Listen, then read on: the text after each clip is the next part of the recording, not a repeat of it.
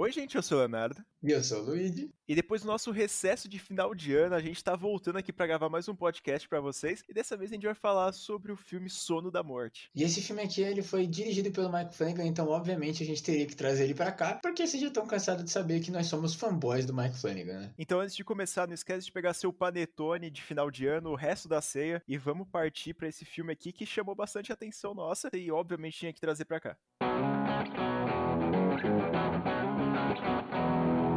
Sono da Morte, lançado em 2015, ele já começa um pouco mais pesado do que o normal, porque a gente acompanha um cara que ele tá armado e tá correndo atrás de uma criança, tipo, indo pro quarto dela para tentar matá-la mostrando que o Mike Flanagan nunca soube na vida dele o que era limites, né? Cara, esse maluco ele é meio bizarro, assim. A gente tem que até comentar sobre outras produções que ele fez, porque, mano, realmente ele sabe fazer alguma coisa desconfortável pra gente. E quando a gente vê que a criança vai morrer, a gente fala, mano, fudeu. A gente não duvida nada dele. Só que por algum motivo divino, a gente não sabe muito bem o que aconteceu, mas o cara simplesmente ele atira no chão, em vez de atirar no menino. E aí o moleque acorda, obviamente, e o cara simplesmente começa a chorar. E a gente já corta pro menino sendo adotado por um outro casal, que é o nosso casal principal, a Jesse e o Mark Robson. E é logo após esse acontecimento do pai perder a custódia do próprio filho, eles vão lá e revelam que a mãe do menino, a primeira mãe, né, a mãe original dele, já tinha morrido de câncer, ter colocado ele para adoção, só que depois da morte dela não conseguiram fazer isso e quando colocaram, o pai tentou matar ele. Então não tá nada bem para a vida desse moleque. Vale mencionar antes de começar a falar do resto do filme que o nosso Code, ele é interpretado pelo Jacob Tremblay. E esse moleque tem um futuro brilhante à frente dele. Para quem assistiu Dr. Sono, que também foi dirigido dirigido pelo Mike Flanagan, né, que é a adaptação da continuação do Iluminado lá, o livro.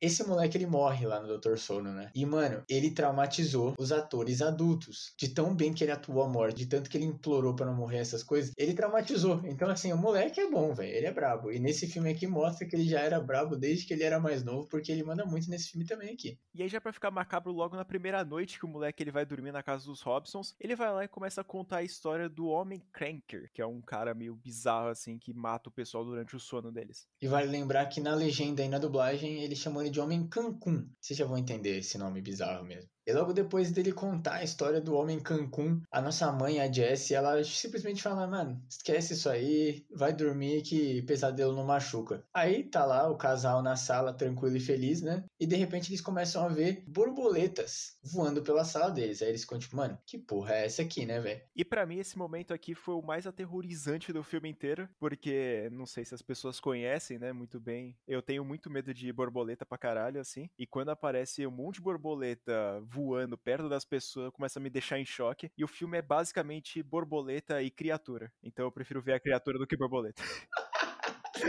é um dos motivos de eu não gostar tanto desse filme aqui quanto o Luigi. Aí você vai ver o Candy, o cara adora o Candyman, né? Que é a abelha na cara da tela o filme inteiro. Como se eu gostasse das cenas que a abelha aparece. Mas esse amor por borboleta ele é logo explicado pra gente, porque quando a gente percebe que o menino ele não quer dormir, que ele fica lendo coisa de noite, tomando refrigerante para ficar acordado, obviamente, a gente vê que ele está lendo sobre borboletas. E isso é uma coisa que ele tinha uma ligação muito forte por causa da mãe dele, que quando ele era pequeno deu uma pelúcia assim de borboleta para ele e o moleque simplesmente falou: borboletas são vida. Eu não sei quem que pensa nisso, mas ok. Eu acho bonitinho, mas não é pra tanto, né? É fofinho, a gente tem que admitir. Mas, cara, é muito legal essa parte do moleque, ele tá, tipo, estudando, vendo alguma coisa, e depois quando ele vai dormir, ele começa a imaginar e, tipo, colocar para fora, assim, borboletas aparecendo. E a gente vê mais isso quando ele vai lá pra sala de estar, conversar com o pai adotivo dele, e ele vê uma foto de uma criança lá. E ele começa a explicar que é o falecido filho deles, que antes deles terem adotado. E aí eles começam a falar, comentar um pouco mais sobre ele. E aí, obviamente, o moleque ele vai ter que tornar aquilo real, porque ele dorme pensando no moleque e ele materializa ele na frente dos pais. Bem bacana, né? Pouco traumatizante. Você tá lá tranquilo, você acabou de adotar uma criança, borboletas estão na sua sala e no dia seguinte você vê seu filho que tá morto. Isso aí me lembra muito Annabelle, quando a criança aparece lá do nada um monte de vez. E nunca é um bom sinal, né, cara? criança voltando do inferno aí não é muito bom.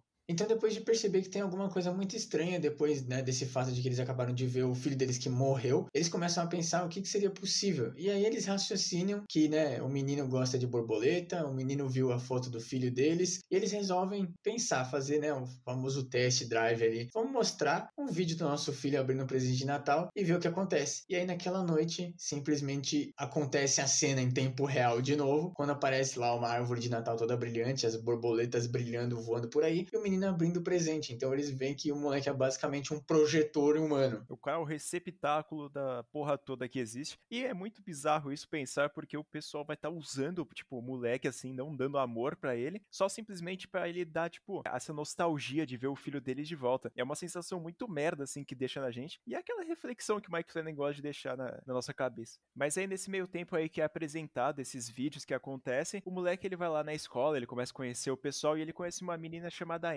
Que é amiga dele, e também uma criança meio malvada, que ela é traiçoeira pra caralho. E aí, quando o Cold ele vai lá e acaba dormindo na escola, o próprio Homem Cancún aparece lá e mata a menina, comendo-a. É muito bizarro como, é, quando a gente vê assim, e aqui, como a gente viu oficialmente o monstro, a gente tem que comentar que ele é muito bizarro, né, Léo? Eu tenho que concordar que o design desse bicho aqui é meio bizarro. Incrivelmente também o CG é horroroso. Ele me lembra bastante o bicho do Self para o Inferno, que é uma qualidade meio bizarra, assim, um bicho meio branco com os olhos pretos.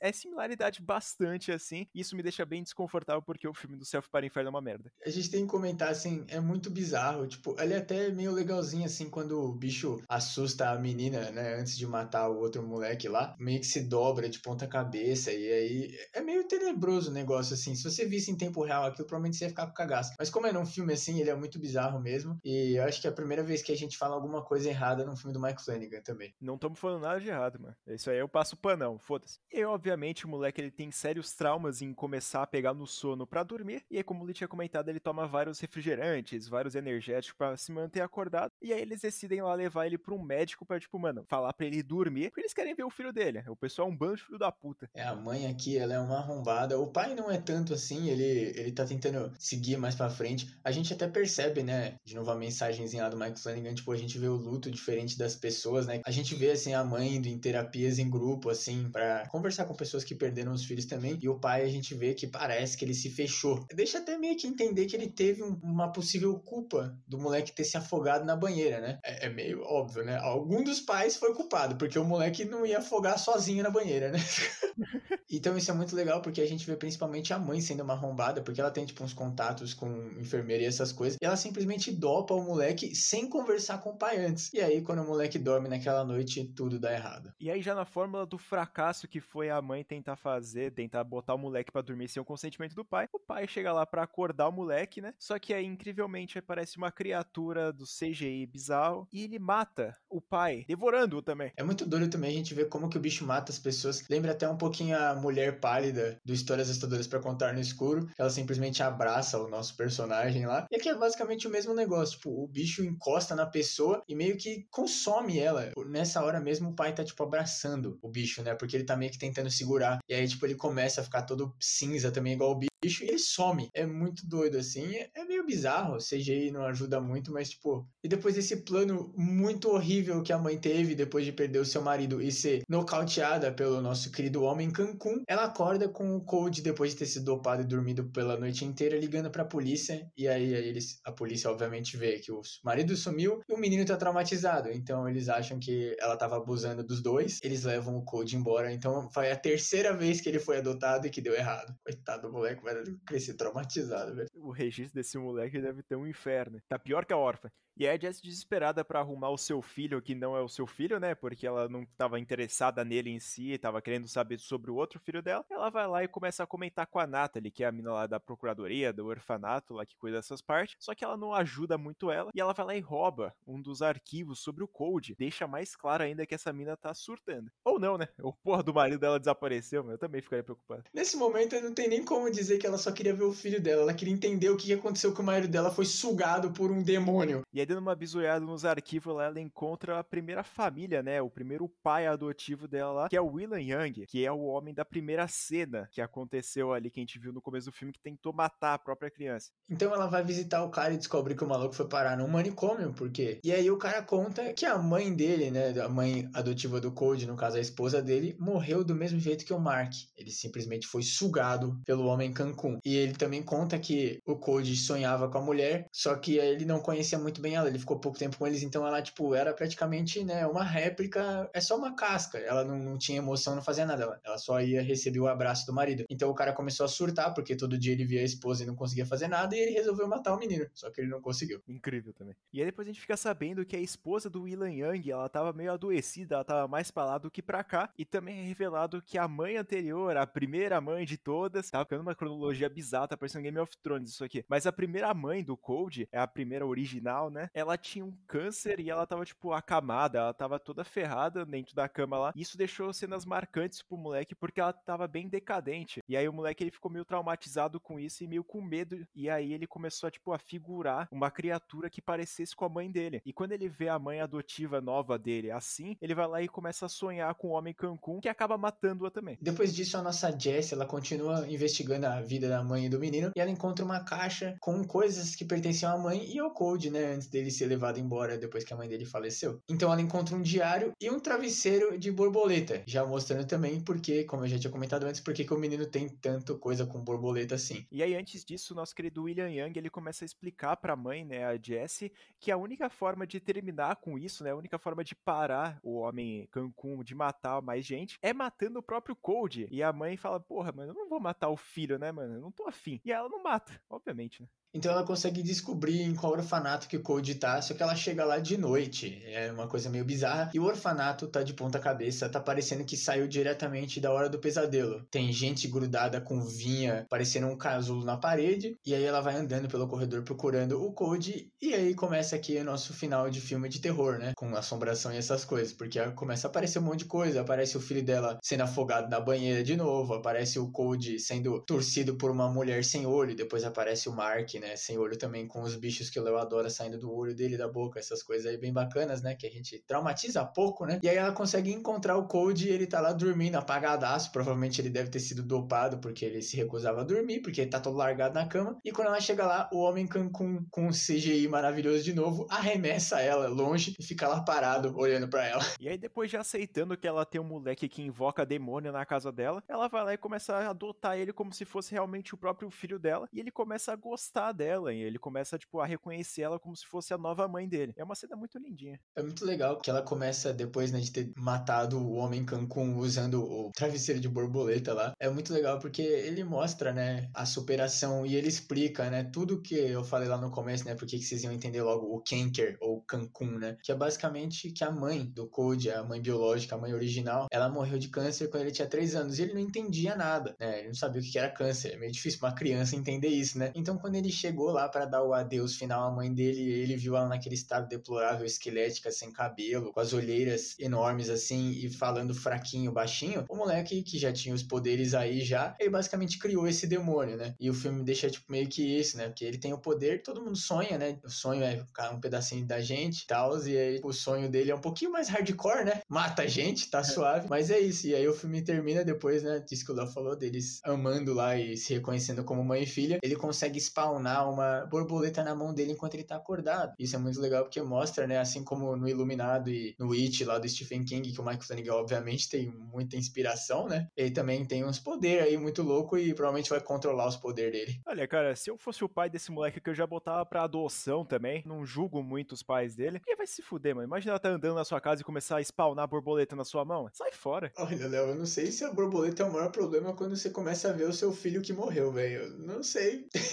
Ah, mano, talvez seria, cara. Ia ser um pouco mais devastador ali a situação. É chega de piadoca, eu acho que esse filme aqui tem um significado muito legal, assim, porque ele mostra essa parte da transformação da mente do moleque, né? Dele assimilar essa parte da mãe dele que tava com câncer, virar um monstro, depois, tipo, como se fosse uma figura que não é a mãe dele mais ali. E eu acho muito foda essa parte. E também lembra bastante esse filme aqui, A Hora do Pesadelo, mostrando que o moleque ele não quer dormir de jeito nenhum, porque ele sabe que se ele dormir, alguma merda vai acontecer. E o sono e dormir, né? É inevitável e deixa isso mais perigoso ainda. E é uma coisa que eu admiro bastante nesse filme aqui. Eu acho essa ideia do filme muito legal, assim, bem diferente, por ser do Mike Flanagan e ele não ser uma pessoa que geralmente faz os padrões, né? Tipo, a criança em filme de terror tem que ser demoníaca, principalmente criança com poder, né? A gente vê, assim, que o menino ele realmente se preocupa com os outros e ele prefere até se fuder, não dormir, do que dormir e cagar com a vida das pessoas, tá ligado? E é muito doido também, porque o filme ele é meio confuso, porque a gente tá meio que assistindo ele, né, na visão do menino. Esse negócio do pesadelo acontecer do nada, é muito doido. O moleque ele tá sonhando assim de boa e do nada tem um momento ali que as borboletas formam um olho e elas começam a formar o homem Cancún, só que sem ele virar aquela presença física mesmo, ele só tá tipo em formato dele. Isso meio que mostra, né, que mesmo que o menino tá lá no lar novo, tá conseguindo dormir essas coisas, ele ainda tem esse demônio do passado dele que ele não sabia que era um demônio, mas tem lá o fantasma do caralho lá e ele ainda existe. E aí depois, quando começa a dar merda, que ele realmente toma a forma física e começa a cagar tudo. É bem impactante mesmo o CGI sendo muito bizarro, né? Esse filme aqui me lembra até bastante Caso 39, que mostra a menina lá sendo adotada e começa a acontecer um monte de merda com ela e a mãe desesperada para tentar resolver esse caso aí. E realmente, cara, é um filme que eu não sei se ele seria tão importante, assim, tão legal, se não fosse a direção do Mike Flanagan. Eu não sei se você sente a mesma coisa que eu, mas ele parece mais um filme qualquer, assim, no começo. Mas quando tem a direção dele, você percebe que ele sabe conduzir as cenas de terror e deixa isso meio perturbado. Principalmente nas cenas que aparece, tipo, o Homem Cancún no escuro, assim, tipo, encarando. E também a história é um pouco interessante, mas eu acho que ele é mais ou menos um filme genérico, mas ele tem um significado muito legal no final dele. Eu concordo, sim, que ele parece um filme bastante genérico e, obviamente, é fato do ser o Mike Flanagan que criou o filme dele ficar um pouquinho melhor. Não é o melhor filme do Mike Flanagan, eu acho que poderia até ser um dos piores, assim, mas o filme ainda é legal, assim, a gente ainda recomenda assistir, porque, sei lá, é muito doido, velho. O Mike Flanagan é muito bom. Eu tenho certeza que ele conseguiria pegar filmes tipo Sete Desejos e deixar bom, velho. Eu acho que a gente tá falando aqui sobre os piores filmes do Mike Flanagan, mas eles continuam sendo bons, então dá pra perceber que o cara é outro patamar.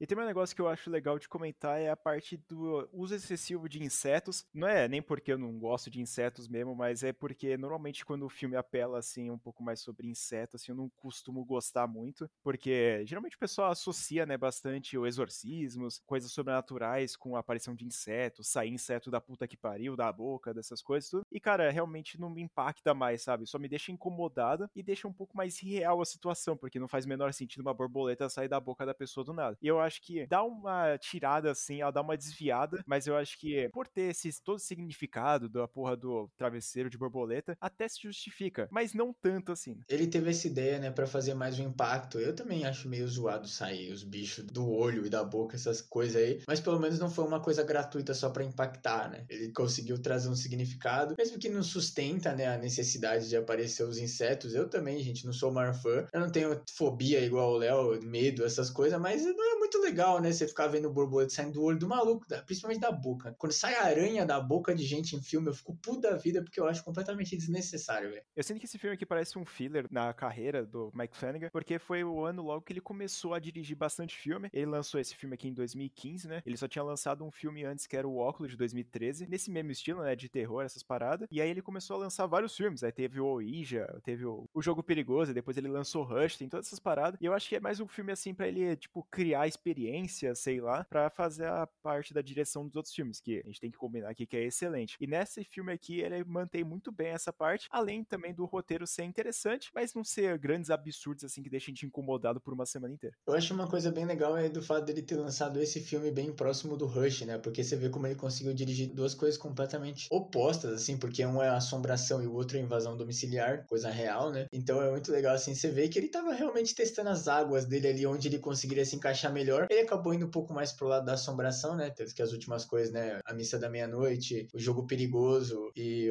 as Maldições lá das residências, elas são um pouco mais pro terror psicológico e um pouquinho de assombração, né? Não um jogo perigoso, mas é um pouquinho também, né? De assombração e alucinação, essas porra louca aí. Mas, tipo, eu acho que ele meio que fez a marca dele nessas coisas de assombração e tal. Eu acho legal, eu gosto bastante, mas é bem intrigante, assim, você vê como ele conseguiu fazer o Rush e esse filme que são, tipo, diferentes, até o estilo de direção e tal, né? E outra coisa também interessante desse filme aqui é que não tem a Kate Siegel. Impossível. Eu acho que ele não conhecia ela naquela época. É a única justificativa que existe para não ter ela no filme. Eles não se conheciam ainda. E eu acho muito legal nesse filme é que ele começa a mostrar o uso repetitivo do cast do filme, porque é sensacional. Ele vai começar a reutilizar algumas pessoas que ele usaram nesse aqui, como o próprio moleque que o Luigi tinha comentado lá, que ele vira um personagem lá no Doutor Sono. E é, cara, é sensacional porque ele cria o próprio multiverso, mesmo o filme não estando conectado, mas é sensacional porque, tipo, ele usa os mesmos atores e parece que ele tipo, confia tanto nos atores que ele tem, que ele escolhe, que ele começa a fazer filmes e filmes em cima deles e eles continuam rendendo o esperado. E é bizarro, assim. A gente até tem que fazer um episódio sobre a maldição ou da a Residência Rio, ou também a Mansão Bly, que, cara, é realmente absurdo o que os atores conseguem entregar na mão dele. Além também da direção, da escrita dele, que, mano, puta que pariu. O especial Mike Flanagan tá chegando, e com certeza, provavelmente, quando a gente começar a fazer podcast das séries, a gente vai fazer as séries mais antigas, né? Porque as novas a gente deixar lá pro YouTube, inclusive vídeo toda quarta-feira, é segunda ou sexta lá do canal Sem Memória. A gente vai começar a trazer, e com certeza a gente tá devendo bastante. Eu demorei anos para assistir as maldições das residências, das mansões aí da vida, mas a gente vai trazer um dia assim. E o especial Mike Flanagan também, né, Léo? É, cara, esse maluco é diferenciado, é um, um cara que qualquer projeto que ele vai estar tá envolvido, a gente vai ter que estar tá olhando para isso, porque realmente o cara é especial. O cara sabe o que ele tá fazendo e, obviamente, é um cara que a gente vê que ele é diferenciado e ele consegue fazer projetos muito diferentes em cima do terror. Isso que eu acho sensacional, porque ele não fica mais na mesma como a gente tá acostumado em outros filmes. E a gente vê também como James Wan ele deu uma reformulada na carreira dele fazendo filmes totalmente diferentes, como aconteceu com Maligna, do Invocação do Mal, Sobrenatural, que são temas parecidos, mas não tanto. E esse aqui ele consegue fazer tipo filmes totalmente distintos com uma qualidade ótima em todos. É bizarro. Eu queria ver ele fora do terror só pra ver se ele consegue trazer ainda essa genialidade. Porque eu sei que ele é bom no terror, até porque ele é um assíduo leitor aí de Stephen King e os mestres do terror. Inclusive, em todas as entrevistas ele sempre fala isso, né? Também ele fez a adaptação do Dr. Sono e tal. E ele recebeu a bênção do homem. O jogo do Geraldo também. Mas eu queria ver igual até o James Wan que você comentou agora, que fez o Aquaman e Velozes Furiosos. Tudo bem que não são coisas aquelas qualidades, né? O Aquaman eu até gostei, mas Velozes Furiosos não tem como, né, gente? Mas imagina o Michael Flanagan fazendo o filme aí da Marvel. O Sam Raimi foi. Tô esperando. Tá maluco, eu fico ereto se eu receber uma notícia dessa. eu vendo que o Jason Eccles tá sendo cogitado pra ser o Ed Brock do, DFC, eu tô como.